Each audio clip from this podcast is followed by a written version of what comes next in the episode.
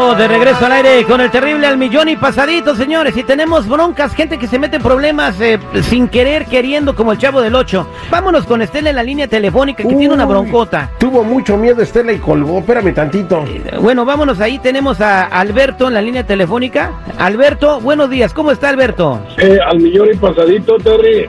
A ver, platíqueme, compadre, su laguna de pesares. Adelante. Eh, estoy, pues estoy hasta triste, Terry, porque eh, fíjate que tengo, o sea, mi familia, mi señora tiene una, una muchachilla, por ahí como unos, ¿qué serán? 15, 16 años. Tengo como 5 o 6 años viviendo con ella, pues ya desde chiquitilla, pues yo la, la pues he mantenido prácticamente porque el papá ni se paraba para nada, ni nunca apareció. Pero últimamente, este, resulta que creo que se comunicó con ellos y de repente yo empecé a ver que la, la, la niña, que mi hija, bueno, la hija de él, que estaba pues como media rara y, y la veía diferente. Luego resulta que un día pues dije, pues qué, qué pasó y que, que entro a la casa y olía como, como a marihuana, así como pues olía feo. Y entonces voy viendo a ver por dónde era, dónde en el cuarto donde, donde la chiquilla se queda, pues ahí, y que le toco y abre y no una estaba ahí fumando ella marihuana y dije, ¿qué pasó? ¿Qué estás haciendo tú aquí?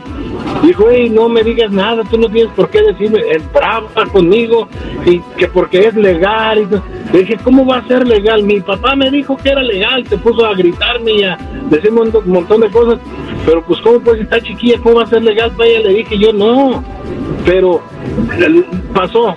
Le dije yo a su mamá, mira, esta chiquilla está haciendo esto y yo creo que, que tu, tu ex marido, tu ex novio fue el que le está dando malos consejos. Y ahora resulta que llegó la policía a buscarme, que es que porque yo la había tocado, que me metí a su cuarto. Válgame eso Dios. No puede ser cierto. Y andas metido en una broncota. Eh, para eso tenemos aquí al héroe con capa de Cihualhuacán, Estado de México. Él es el compa Chalo de la Liga Defensora. Compa Chalo, ¿cómo está? No, es, la, es, la, es, de, es de Yucatán, de México. Oh, la Pero, hey. de, de- de Yucatán. Compadre, gracias por estar con nosotros, Chalo. Alberto tiene una broncota por una bronca de que regañó a la niña y se enojó. Él dice que, pues, la está acusando de que la tocó. No, sí, sí, y, y- y eso pasa mucho cuando alguien am, miente a la policía. Ah, puede ser un caso así, puede ser hasta casos de violencia doméstica. Yo he visto donde mienten a la, a la policía para que arresten a la persona. Y en este caso, como no tienen todas las evidencias, están preguntando.